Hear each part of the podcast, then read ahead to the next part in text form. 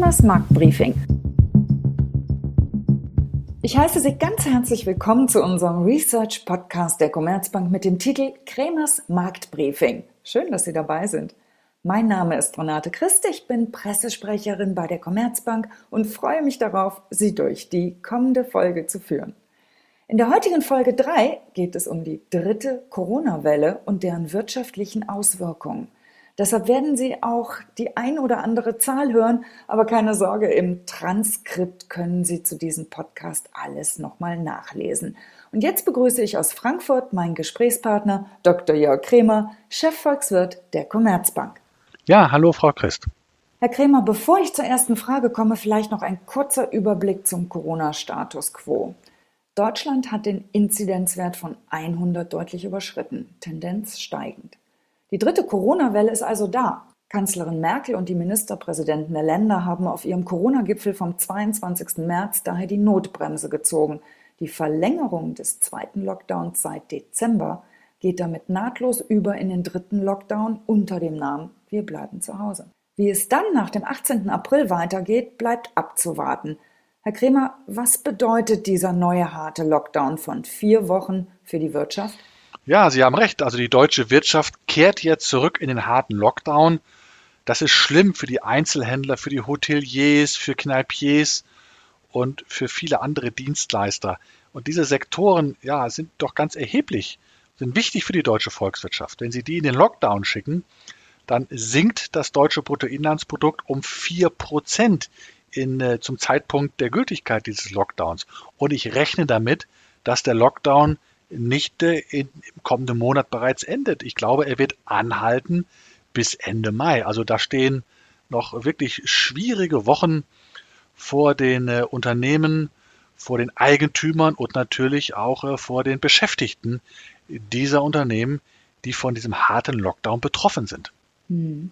Aber dennoch ist der Schaden nicht so schlimm wie noch vor einem Jahr im ersten Lockdown. Woran liegt das?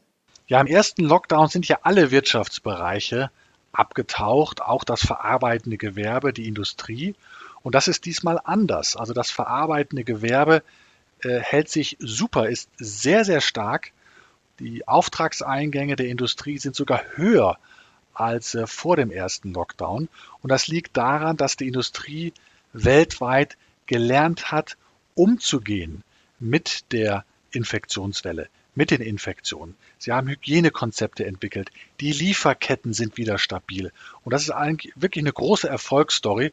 Und das hilft eben dabei, äh, die, die Folgen des Lockdowns ja abzumildern, dass das Minus nicht so groß ist, nicht so schlimm ist wie im Frühjahr letzten Jahres. Ein zweites Argument ist natürlich auch der Online-Vertrieb viele Einzelhändler haben eben gelernt, den Online-Vertrieb stärker zu nutzen und das mildert auch das Ganze ein bisschen ab. Aber trotzdem, wir brauchen nicht großartig herumreden.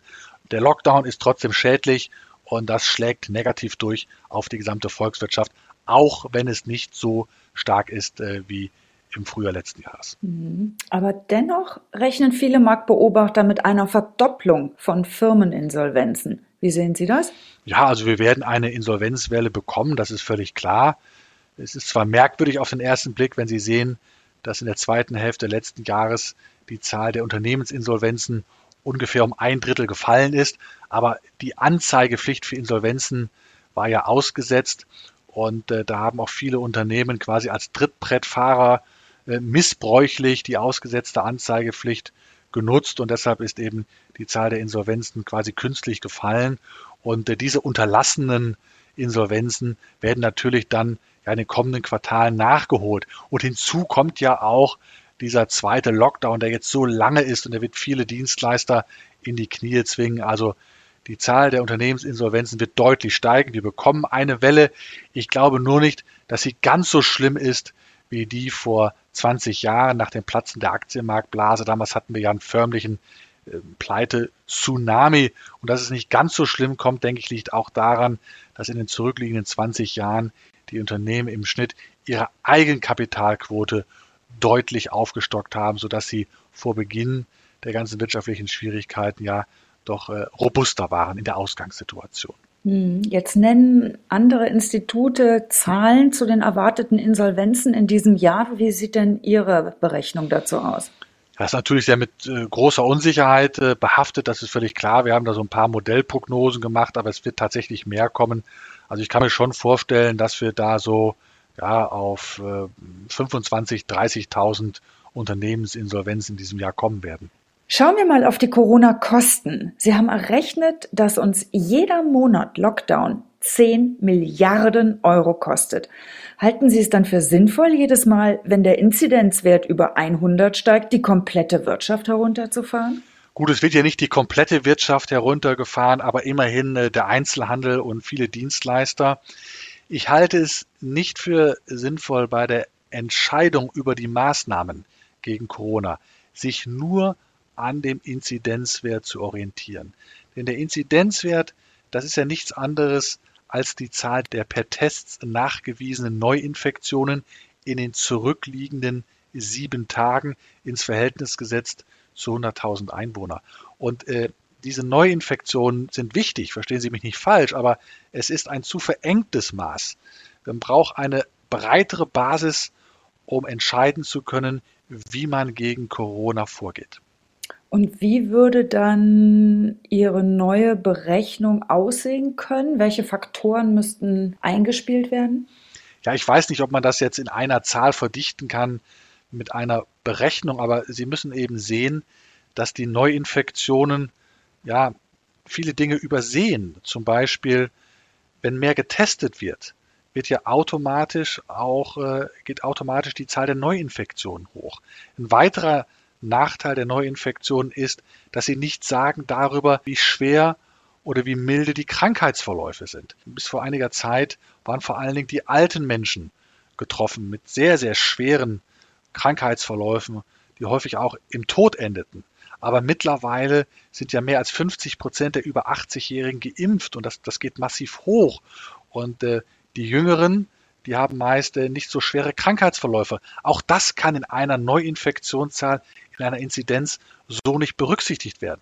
Und was auch nicht berücksichtigt werden kann durch Neuinfektionszahlen, ist die Auslastung in den Intensivstationen. Das ist ja auch ein sehr, sehr wichtiges Maß, um ein Gefühl dafür zu bekommen, wie dringlich es ist, gegen die Corona-Infektion gegenzusteuern. Man muss also auch schauen, wie ist die Auslastung der äh, Situation auf den Intensivstationen mit Corona-Patienten. Und all diese Faktoren müssen berücksichtigt werden und die werden nicht berücksichtigt, wenn Sie nur auf einen Inzidenzwert schauen. Aber schauen wir uns jetzt mal das Bruttoinlandsprodukt an. Das haben Sie nämlich gesenkt nach dem Corona-Gipfel und dem Beschluss des harten dritten Lockdowns von 4,5 Prozent auf 3,5 Prozent. Die Senkung ist ja nachvollziehbar, aber Sie liegen immer noch im Vergleich mit anderen Instituten um 0,5 Prozent höher. Woher nehmen Sie Ihren Optimismus? Naja, also 0,5 Prozentpunkte über dem, was die Institute sagen. Also das ist mit Blick auf die riesige Prognose Unsicherheit in dieser Pandemie. Das ist keine große Abweichung. Ich bin nicht optimistisch, was die kommenden zwei Monate anbelangt, denn die werden wohl noch geprägt sein von einem Lockdown, der äh, tiefe Spuren hinterlassen wird in der Wirtschaft. Aber Sie haben in einem Punkt recht. Ich bin optimistisch für die Zeit nach dem Lockdown. Ich denke, dann wird eine sehr kräftige wirtschaftliche Erholung einsetzen, glaube ich, die viele noch unterschätzen. Und warum glauben Sie, dass es stark nach oben geht? Ja, das ist einmal die Erfahrung des äh, dritten Quartals vergangenen Jahres. Äh, da ist die Wirtschaft in Deutschland um 8,5 Prozent gewachsen gegenüber dem zweiten Quartal. Und die Wirtschaft hat sich enorm stark erholt, einfach nur weil der Lockdown zurückgenommen worden ist. Wenn man die Unternehmen wieder lässt, wenn man die Konsumenten wieder lässt, dann werden sie sehen, und das zeigen eben die Erfahrungen des dritten Quartals 2020, dann werden sie sehen, dass die Wirtschaft auch dieses Mal wieder sehr, sehr stark zulegen wird. Und es gibt noch ein zweites Argument. Die Einkommen der Menschen sind ja in der Regel relativ stabil, wenn sie mal von den Arbeitslosen absehen. Auf der anderen Seite konnten sie ihr Geld nicht so ausgeben wegen des Lockdowns und viele Menschen haben eben notgedrungen gespart. Und diese Corona-Ersparnisse machen mittlerweile in Deutschland schon sieben Prozent der jährlichen Einkommen aus. Das sind riesige Beträge. Und wenn die Konsumenten nur einen Teil davon ausgeben, dann ist das ein weiteres Argument dafür, dass wir, wenn der Lockdown mal gelockert wird, wir eine kräftige wirtschaftliche Erholung sehen. Hinzu kommen natürlich die Impfungen, auch wenn das alles viel zu langsam geht, aber dann im dritten Quartal werden wir schon eine Herdenimmunisierung haben und dann ist das Thema ja, Corona erst einmal abgehakt und dann wird auch das Vertrauen wieder zurückkehren und das ist dann ein weiteres Argument dafür, dass es kräftig nach oben gehen wird. Ihr Wort in Gottes Ohr und ich hoffe, dass es wirklich so eintritt.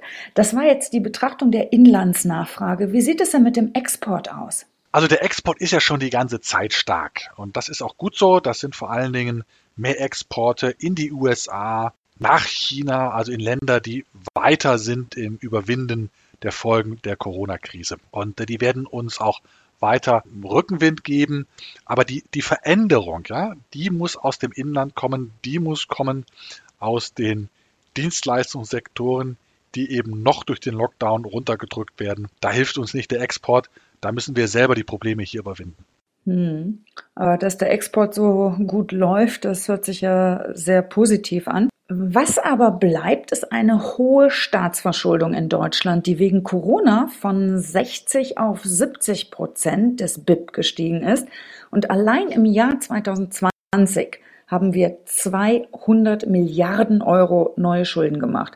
Für das laufende Jahr hat Olaf Scholz eine Netto-Neuverschuldung von 240 Milliarden angekündigt. Wer soll das eigentlich alles zurückbezahlen und wie?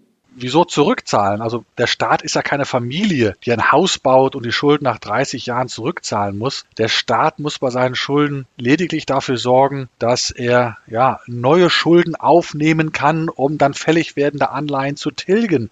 Also der Staat muss die Schulden tragen können, aber er muss sie nicht zurückzahlen können. Dabei hilft natürlich dann die Europäische Zentralbank. Schulden nicht zurückzahlen. Das erschüttert mich jetzt ein wenig in meiner Einstellung. Aber zurück nochmal zu Ihrer Aussage. Die EZB hilft, die Zinslast der verschuldeten Staaten zu tragen.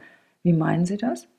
Ja, wir haben es doch gesehen äh, nach der Staatsschuldenkrise in den vielen Jahren. Da sind ja die Schulden zum Beispiel von Italien weiter angestiegen, auch relativ zur Wirtschaftsleistung. Trotzdem ist die Belastung mit zu zahlenden Zinsen, also die Zinslast, äh, etwas gesunken. Und das lag natürlich daran, dass die Europäische Zentralbank ihre Leitzinsen gesenkt hat, äh, unterstützt hat, Italien zu helfen. Und deshalb sind die Renditen italienischer Staatsanleihen sehr stark gefallen. Ja, und deshalb am Ende ist der größer gewordene Schuldenberg Italiens zu tragen von dem Finanzminister. Hm. Das heißt aber, dass wir das Phänomen der EZB gesponserten Staatsfinanzierung schon seit der Finanzkrise kennen. Ja, im Grunde genommen fing das da an, das ist richtig. Und wenn jetzt der Schuldenstand der Länder durch staatliche Corona-Hilfen weiter steigt, werden wieder neue Staatsanleihen aufgelegt und an die EZB verkauft, richtig? Ja, also so ist das. Und das haben wir ja auch gesehen im vergangenen Jahr. Die EZB hat durch ihre Anleihekäufe die kompletten Haushaltsdefizite der Zentralstaaten finanziert. Also das muss man sich auf der Zunge zergehen lassen. Die kompletten Haushaltsdefizite hat er finanziert. Und damit ist die EZB natürlich ja immer mehr als Staatsfinanzierer eingespannt. Die, die Finanzminister, gerade in den hochverschuldeten Ländern, haben sich natürlich gewöhnt daran, dass die EZB bereitsteht und der Volkswirte nennen das fiskalische Dominanz. Also der Staat äh, ist ganz entspannt, lehnt sich zurück und, und zwingt gewissermaßen die Europäische Zentralbank zum Handeln. Und ich glaube, dieser Begriff fiskalische Dominanz umschreibt das ganz gut. Hm. Und die EZB braucht deshalb die Negativzinsen, weil sonst das System der Staatssubventionierung nicht funktionieren würde. Ja, die Negativzinsen äh, der Europäischen Zentralbank bewirken ja auch, dass die Renditen von Staatsanleihen sehr stark fallen, dass sie so niedrig sind. Und äh, das ist eben ein wesentlicher Faktor, warum die höher gewordenen Schuldenstände für die Finanzminister eben immer noch ja, recht gut tragbar sind. Und wann glauben Sie, steigen die Zinsen wieder? Das ist sehr, sehr schwierig für die Europäische Zentralbank, äh, da rauszukommen wieder. Und ich rechne auch nicht damit, dass die Inflation jetzt schon kurzfristig in diesem oder im kommenden Jahr steigen wird. Die Europäische Zentralbank wird in diesem Umfeld viele Jahre festhalten an ihrer sehr, sehr lockeren Geldpolitik. Also ich kann mir nicht vorstellen, dass in absehbarer Zeit die EZB ihre Negativzinspolitik beenden wird. Mhm. Na, das ist ja vor dem Hintergrund der Staatssubventionierung auch nachvollziehbar. Aber dennoch sträuben sich mir da ein bisschen die Haare. Nämlich, wenn die Haushaltsdefizite der EU also hoch bleiben, steigen die Staatsschulden in Relation zur Wirtschaftsleistung ja immer weiter an. Damit sind wir doch gefangen in einer Schuldenspirale. Die Staaten müssen doch mal runter von ihren Schulden, um auch einen Puffer aufzubauen für Krisenzeiten, oder nicht? Ja, also die Haushaltsdefizite werden natürlich in den kommenden Jahren nicht so hoch bleiben wie in diesem Jahr. Aber äh, die Haushaltsdefizite werden auch nicht so schnell sinken, wie sie eigentlich sinken müssten. Und das liegt natürlich auch daran, dass die Erfahrung der Corona-Epidemie das Denken der Bürger geändert hat. Äh, jeder hat ja erfahren, wie wichtig der Staat ist in der Bekämpfung der Pandemie und von daher sind die Bürger auch grundsätzlich bereit, dem Staat mehr Ressourcen zu geben. Und die Politiker wissen das natürlich und deshalb erwarte ich, dass wir in den kommenden Jahren eben deshalb auch höhere Haushaltsdefizite sehen werden, als wir ohne Corona hätten. Und damit äh, tolerieren die Menschen also höhere Haushaltsdefizite. Und sie werden auch tolerieren, dass die Europäische Zentralbank doch einen beträchtlichen Teil dieser Haushaltsdefizite faktisch finanzieren wird, indem sie Staatsanleihen kauft. Mhm und damit niedrige Zinsen auch dulden. Jetzt mal ein ganz anderer Aspekt. Angenommen, es gäbe keine Politiker, die sich um die Lösung der Corona-Pandemie kümmern würden. Welche Personengruppen sollten aus Ihrer Sicht zusammenfinden, um einen Strategieplan zu erarbeiten? Ja, also ich muss Ihrer Annahme widersprechen. Also Politiker gehören dazu. Das sind ja die einzigen, die gewählt sind und von daher auch berechtigt sind, legitimiert sind, zu entscheiden, für die gesamte Bevölkerung. Aber wichtig ist, dass sich die Politiker stützen auf einen breiten Sachverstand. Und damit meine ich nicht nur Mediziner. Wichtig ist auch zu hören auf Soziologen, auf Volkswirte, auch auf Manager, die eben die Praxis in den Unternehmen kennen.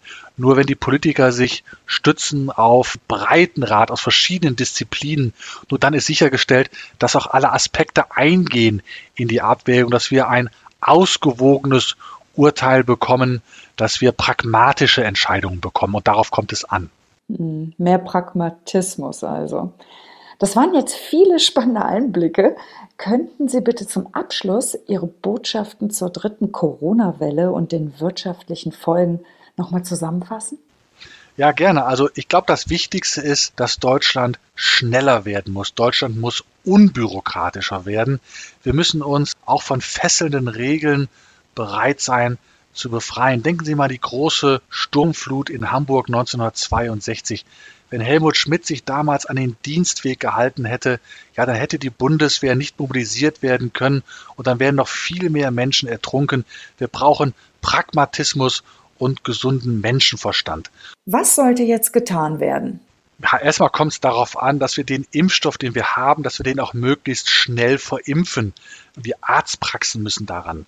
Ja, das zweite ist, wir brauchen mehr Tests und vor allen Dingen müssen wir diese Tests auch massenhaft einsetzen.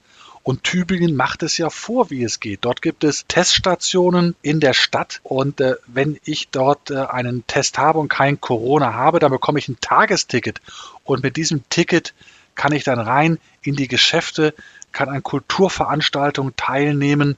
Also warum machen wir das nicht bundesweit? Ein solches testbasiertes Öffnungskonzept. Ich bin fest davon überzeugt, Deutschland kann viel mehr als nur Lockdown. Davon bin ich auch überzeugt.